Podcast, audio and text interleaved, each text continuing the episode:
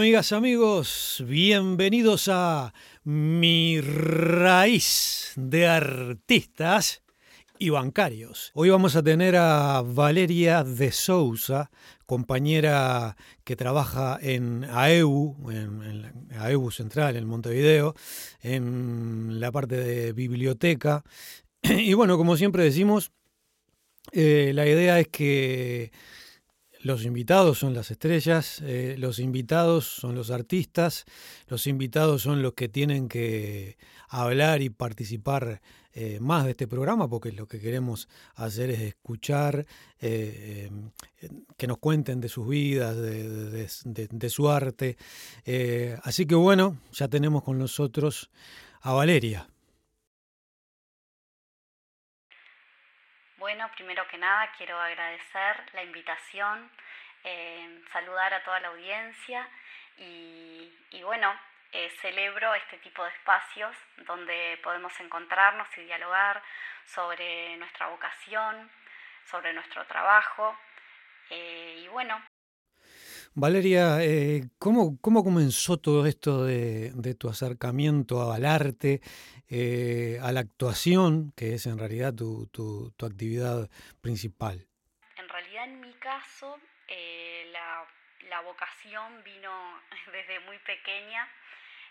yo nací y crecí en Durazno hasta los 17 años que me vine a estudiar a Montevideo. Viví en Durazno con mi familia.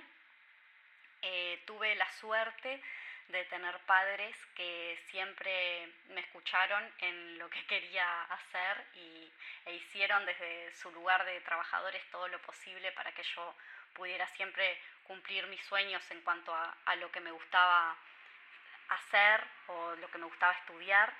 Eh, bueno, mis hermanos también eh, estudiaron lo que, lo que quisieron y bueno, y yo por mi parte, al contrario de mis hermanos que siempre iban a inglés o a computación o a ese tipo de, actividades, siempre fui una niña que prefirió ir a gimnasia olímpica, a gimnasia artística, a ballet, a coro, este, y bueno, en, a piano y en todas esas disciplinas este, fui como, como construyendo algo que me inquietaba, que recién con los 12 años me llegó, que fue la idea de, empezar a hacer teatro. Y bueno, ahí mi mamá averiguó, eh, en Durazno estaba dando un taller de teatro el maestro Uruguay Marrero, maestro literal porque era maestro de escuela y un maestro porque en el arte de transmitir eh, el amor hacia una profesión, eh, yo creo que fui una afortunada de poder como empezar a dar mis primeros pasos con él porque realmente me transmitió su amor por las tablas y es algo que agradezco hasta el día de hoy, su, su dedicación y su amor, ¿no? no solo por la profesión, sino también por los niños, que en ese momento éramos, yo tenía 12 años, éramos una barrita más o menos de la misma edad y la mayoría de nosotros eh, siguió después estudiando o, vinculado de alguna forma u otra a disciplinas artísticas y creo que eso, eh, sobre todo en, en una ciudad del interior, eh, donde hay siempre menos recursos eh, para este tipo de actividades, eh, me parece que es algo valiosísimo. Sí, es, es, verdad, sí, es cierto eso que tú dices. yo también vengo del interior y, y, bueno, más en mi época, o sea, son unos cuantos años antes, y era muy complicado, pero muy complicado el tema de Eh, de estudiar o perfeccionarse específicamente en algún tipo este, de actividad artística. Había algunas como por ejemplo tocar guitarra o algo de eso que son más, siempre hay más gente que, te puede enseñar, pero había otras actividades que se, que se complicaba bastante. Eh, cosa que ahora ha sido, se ha simplificado, ¿verdad? Pero en otras épocas no era lo mismo. Pero volviendo a lo tuyo, em, cuéntanos cómo, cómo arrancas con esto de subirte a las tablas y cómo sigue tu historia como actriz. Bueno, con el grupo teatral Durazno fue mi debut como actriz en los años 2000, eh, que tuve bueno la sorpresa de ser dirigida por Elena Suasti, que em, bueno gran directora y actriz. Eh, uruguaya, que en ese momento nos iba a dirigir a Durazno. y bueno, con quien además después la vida en un futuro me, me regaló la oportunidad de, de compartir ensayos de, de, una obra con, con ella. Este, después yo como actriz profesional. esas han sido como cosas, como muchas perlitas que, que, que me han sucedido. Eh, por ejemplo, yo iba a ver las Bienales de Teatro del Interior en Durazno y el grupo Eslabón de Canelones siempre llevaba obras que para mí estaban buenísimas y en ese momento em, llevaron medida por medida de Shakespeare y yo me quedé enamorada de un actor que me parecía espectacular. Em, que se llama Carlos Sorriba, con quien tuve eh, el honor de trabajar como actriz, como compañera, em, en un espectáculo para niños que estrenamos en la Zabala Muniz en el 2014, por ahí, 2015. Este, y bueno, es como esos regalos de, de, que yo veía a alguien arriba del escenario que me encantaba y que después con el tiempo eh, me vi en un escenario como, bueno, como la Zabala Muniz del Solís actuando con esa persona. Eh, esas cosas de la vida son como regalos que, que nada, que, que te hacen ver que, que vas como en, en el camino indicado. Eh, bueno, con respecto después, nada, seguí haciendo obras en Durazno, terminé el liceo, no existía el bachillerato artístico en ese momento, me hubiera encantado que, que hubiese existido, pero bueno, este, hice derecho con toda la idea de venir a estudiar eh, teatro a Montevideo. En Montevideo los primeros dos años eh, hice mm, la escuela eh, de Luis Trochón, en el 2006 ingreso a la EMAD. Este, ese mismo año estrenamos West Side Story, comedia musical dirigida por Luis Trochón, que fue nominada eh, a los premios Florencio eh, como mejor espectáculo musical. Y bueno, se puede decir que a partir de ahí comencé mi carrera profesional en Montevideo. Eh, con respecto a la formación en la EMAD, es una escuela a la que estaré eternamente agradecida no solo por, por la formación a nivel práctica, teórica, eh, todo lo que, lo que brinda eh, en cuanto a, información, eh, disciplina, amor por, por, lo que se hace, ¿no? Este, también genera grupos de trabajo. El teatro es un trabajo en equipo y bueno, lo, de lo más valioso que, que tengo de la EMAD es mi generación, eh, mi grupo, eh, con el que generas un lenguaje común y con el que hasta el día de hoy eh, nos seguimos eligiendo para trabajar juntos con muchos de, de mis compañeros. Este, he tenido la suerte de, de actuar y, o de haber sido dirigida por alguno de ellos este, en, en el correr de todos estos años. ¿Cómo llevas tu trabajo de en AEU y tu profesión como actriz? He tenido la suerte de, trabajar este, y bueno, de estar en realidad sostenida eh, económicamente eh, desde mi trabajo en AEBU para poder hacer eh, un tipo de teatro que me gusta y, y, no preocuparme tanto por el rédito económico en esos términos, este, porque bueno, tengo mi trabajo eh, que me sostiene económicamente y puedo desarrollar eh, mi arte eh, sin, sin, esa necesidad de, de, estar pensando que tengo que generar eh, dinero. desde ese lugar, bueno, he estado pisando tablas todos estos años, también he participado en cortos eh, para Cineduca, participé en cortos para Movida Joven, eh, también, bueno, realicé desde musicales hasta obras infantiles, el teatro me ha permitido eh, también otra cosa, otro regalo hermoso que ha sido viajar. Me ha permitido viajar tanto al interior del país, seguir conociendo el interior. Yo soy del interior y amo volver siempre al interior, este, con, nuevas propuestas, con, cosas que, que sean diferentes. Este, y también, bueno, viajar al, al exterior con Señor M, una obra infantil este, fuimos a Guayaquil y eso también fue maravilloso como viajar, que el pasaporte dijera actriz, ¿no? En la época que el pasaporte decía la profesión y, viajar para trabajar de eso. Fue maravilloso. Este, la verdad que un regalo.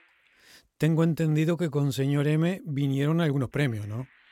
Con Señor M también este, llegaron premios, que era algo que, no, que nunca me había tampoco imaginado. Eh, llegó el Florencio como mejor actriz infantil. Eh, ese espectáculo también ganó en el 2012 mejor espectáculo infantil, mejor dirección. Este, y bueno, fue la verdad que una alegría, es una obra que, que queremos muchísimo que el año que viene cumple 10 años y si la pandemia, la situación sanitaria lo permite, ojalá podamos estar festejando los 10 años de Señor M con una temporada en, en la sala Hugo Balso del Sodre.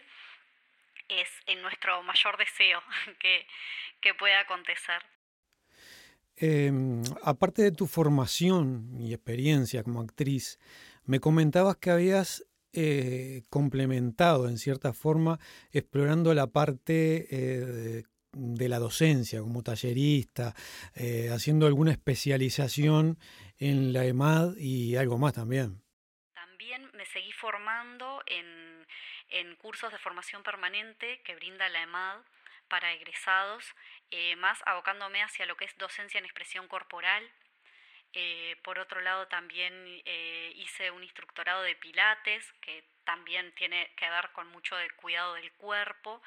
Y este, mm, también en esta cuestión de, de verme o pensarme como tallerista de expresión corporal, más de expresión corporal que de teatro, porque eh, me gusta la idea no tanto a la hora de, de trabajar eh, con, gente, no tanto la idea del teatro como, como ejercicio y después un producto acabado y una muestra, sino que me interesa eh, la parte en la que las personas, eh, al margen de, que se puedan exponer, de que puedan mostrar algo o no para el afuera, que puedan trabajar con, con su cuerpo y poder sentir un poco más y, trabajar con el adentro.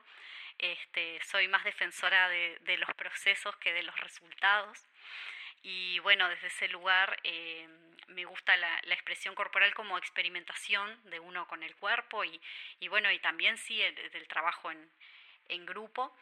Este, y bueno, en ese sentido también realicé eh, la licenciatura en Ciencias de la Educación, en Humanidades. Me falta una materia para terminar, entregar un trabajo final en realidad este, buscando eh, también eh, mayor, eh, como mayor teoría en toda la parte de pedagogía y, de didáctica para, para, poder volcar todo, todo eso en, nada, después en, en, la práctica de la docencia.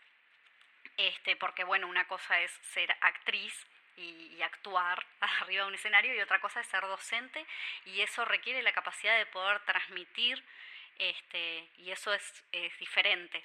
Este, entonces, bueno, desde ese lugar también me, me, estuve formando. He realizado talleres en realidad en cosas puntuales, en el taller Barradas, por ejemplo.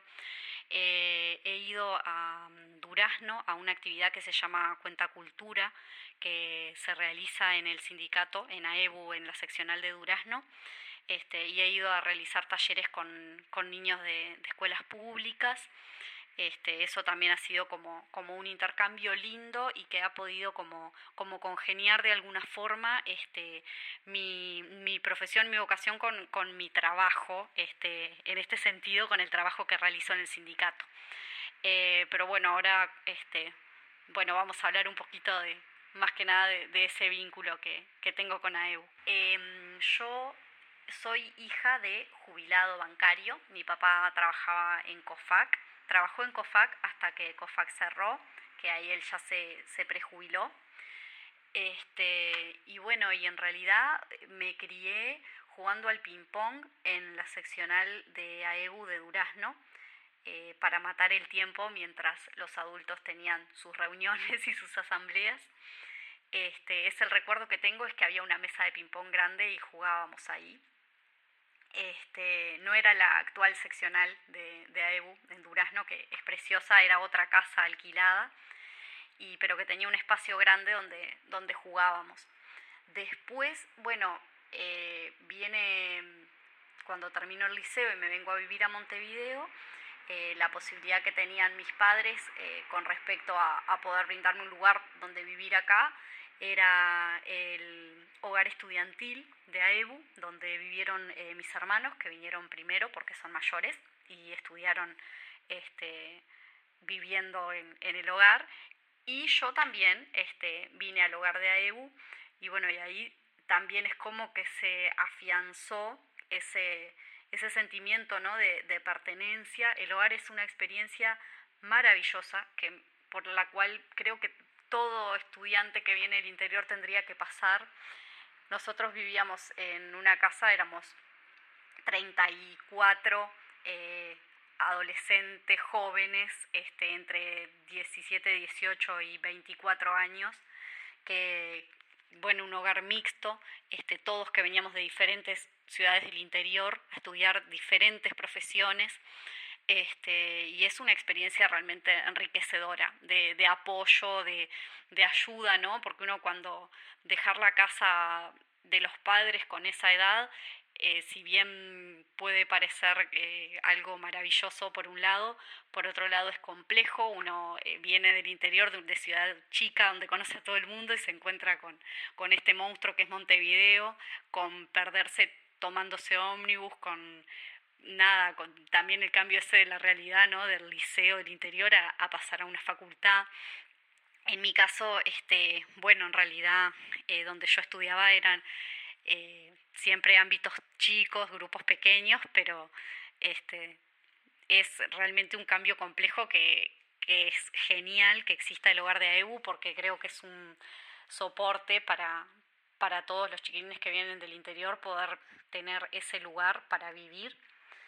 Eh, y bueno, después este, me fui a Parque Rodó a, a, vivir con mis hermanos y a los dos años de eso hay un concurso de, para entrar a trabajar en el jardín de AEU. Mi hermano, que había hecho una pasantía mientras vivíamos en el hogar, se iba a presentar y me invitó para que me presentara. Y bueno, eran años eh, muy complejos porque estamos hablando después de la, de la crisis del 2002, ¿verdad? Yo me vine a Montevideo en el 2004. En el 2005 pasa lo de COFAC, que, que te contaba cuando, cuando asume Vázquez en el gobierno, que, que cierran este COFAC. Esa fue como la perlita con la que lo esperaron. y, y bueno, y con la que se encontró mi papá también, que, que dado que era mayor, este, resolvió prejubilarse para, para dejar lugar a los compañeros más jóvenes. Y bueno, también económicamente nosotros estábamos en una situación en la que yo también necesitaba trabajar para sostenerme, para poder seguir viviendo acá. Y bueno, ahí fue que me presenté con mi hermano al concurso y entramos los dos a trabajar a, a EU. Este, trabajé ocho años en, en, el jardín y extensión escolar, primero como auxiliar de servicio, después eh, en la parte de conserjería, atención a público, eh, puerta, teléfono. Eh, fueron la verdad que años de mucho trabajo, yo a su vez ahí estaba haciendo la EMAD, trabajaba de 7 de la mañana a 3 de la tarde y después hacía la EMAD de 6 de la tarde hasta las 12 de la noche, eso era todos los días y también la EMAD es los sábados, así que iba los sábados del mediodía hasta las 7 de la tarde. Y bueno, este, eran, eh, fueron años de, de, mucho trabajo, de mucha intensidad y muy felices también, porque es como poder eh, sostenerse y poder lograr, eh, también AEU me permitió lograr la independencia económica y poder terminar los estudios de lo que yo realmente quería hacer. Este, entonces, bueno, desde ese lugar también eh, estoy como muy agradecida. También yo con mi formación y de la familia en la que venía tenía idea de lo que era un sindicato, pero también estar adentro y comenzar a ser parte y, y ser parte de, de las asambleas y, ser parte de, de, las realidades de los trabajadores y, y encontrarte en, en un lugar donde, donde se lucha por, por mejores este, beneficios, por, se lucha por los derechos de los trabajadores, eh, la verdad que también es una cosa eh, muy buena que, me pasó. Este, hace cinco años más o menos que volví a concursar dentro de AEBU y, y me fui para la biblioteca, que es un, servicio que, amo del sindicato. Ahora estoy en, un lugar que realmente además eh, tiene una pata cultural que se acerca mucho a, mi formación humanística, este, a, mi, amor también por, la lectura. Y, desde ese lugar también es como estar como en la parte de la trinchera cultural del sindicato, eh, es como nada, muy, muy gratificante. Muy completo lo tuyo. ¿eh? Eh, cierras el, círculo de la actriz que se forma de niña, que, luego se sube a las tablas y ahí cerramos ejerciendo la docencia. Eh, bueno, creo, gente, que llegó el momento que, todos esperamos, que es escuchar a Valeria, ¿verdad? Escucharla porque sé que ella preparó un poema y además un, monólogo. El poema que voy a recitar eh, es de Alejandra Pizarnik, poeta argentina. Se llama La enamorada y lo recité en una performance que realizamos en el hall del pequeño teatro de Durazno, eh, un día del patrimonio. Fuimos eh, por el MEC y bueno, la verdad que fue una experiencia muy linda, sobre todo la de volver a la ciudad natal y poder compartir algo de lo que uno hace. Ante la lúgubre manía de vivir, esta recóndita humorada de vivir te arrastra, Alejandra. No lo niegues. Hoy te miraste en el espejo y te fuiste. Estabas triste, estabas sola. Y la luz rugía, el aire cantaba, pero tu amado no volvió. Enviarás mensajes, sonreirás, tremolarás tus manos, así volverá tu amado tan amado Oyes la demente sirena que lo robó, el barco con barbas de espuma donde murieron las risas. Recuerdas el último abrazo. Ah, nada de angustias. Ríe en el pañuelo, llora carcajadas, pero cierra las puertas de tu rostro para que no digan luego que aquella mujer enamorada fuiste tú. Te remuerden los días, te culpan las noches. Te duele la vida tanto, tanto. Desesperada. ¿A dónde vas? Desesperada, nada más. A continuación voy a interpretar un monólogo de Bertolt Brecht que se llama La mujer judía. Este monólogo formó parte de un espectáculo que se estrenó en el 2018 que se llamó Esto no es un clásico. En el mismo, que estaba dirigido por Silvio Flores, las diferentes actrices interpretaban monólogos de personajes femeninos escritos por autores clásicos. En lo personal, elegí a Bertolt Brecht porque, bueno, fue quien comenzó con el teatro épico que no es otra cosa que teatro político, eh, ya que él aducía que lo que quería intentar era que la gente no dejara la cabeza con el sombrero o la galera en el perchero al entrar al teatro, sino que entrara con esa cabeza y pudiera reflexionar y pensar acerca de lo que estaba viendo y de lo que estaba pasando en el espectáculo teatral.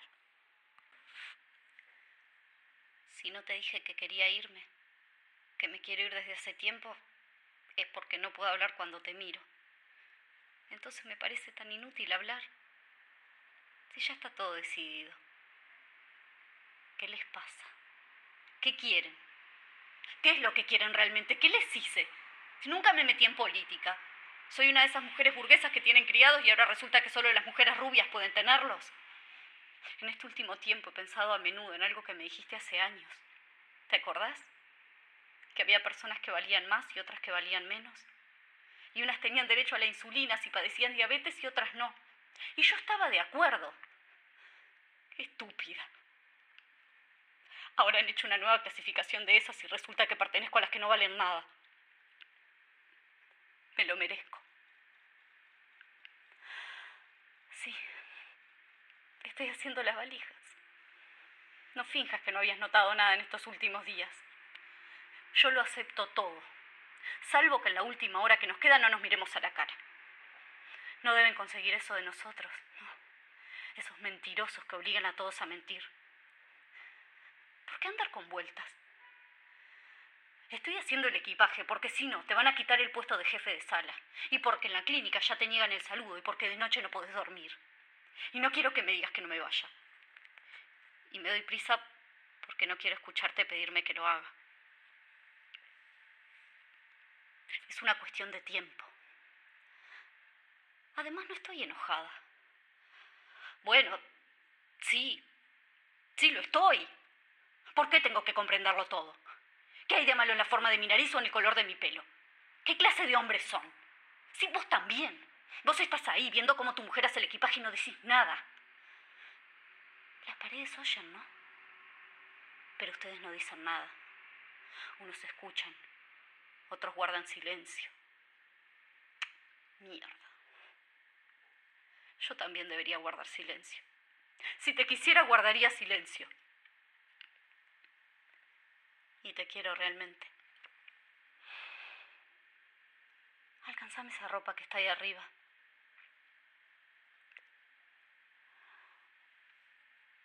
En mi próximo país las cosas tendrán que ser diferentes. No me digas que me vas a mandar dinero porque sabes que no puedes hacerlo. Y tampoco tenés que hacer de cuenta como si solo se tratase de cuatro semanas. Esto no durará solo cuatro semanas. Vos lo sabés. Y yo también. Entonces no digas, al fin y al cabo son solo unas cuantas semanas, mientras me das el abrigo de piel que no necesitaré hasta el próximo invierno. Y no digamos que es una desgracia. Digamos que es una vergüenza. Qué lujo, qué lujo, gente fue Valeria de Sousa, de Durazno al mundo. bueno, bueno, eh, vamos arriba.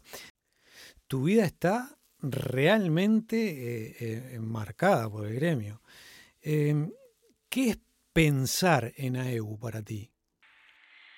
Pensar en AEU para mí, con toda su historia, con, con todas sus luchas, este, la verdad que es pensar también este, en un gigante de, lo que ha sido el movimiento sindical uruguayo, eh, es pensar en, un gran empuje eh, en defensa de, las condiciones de los trabajadores del sistema financiero.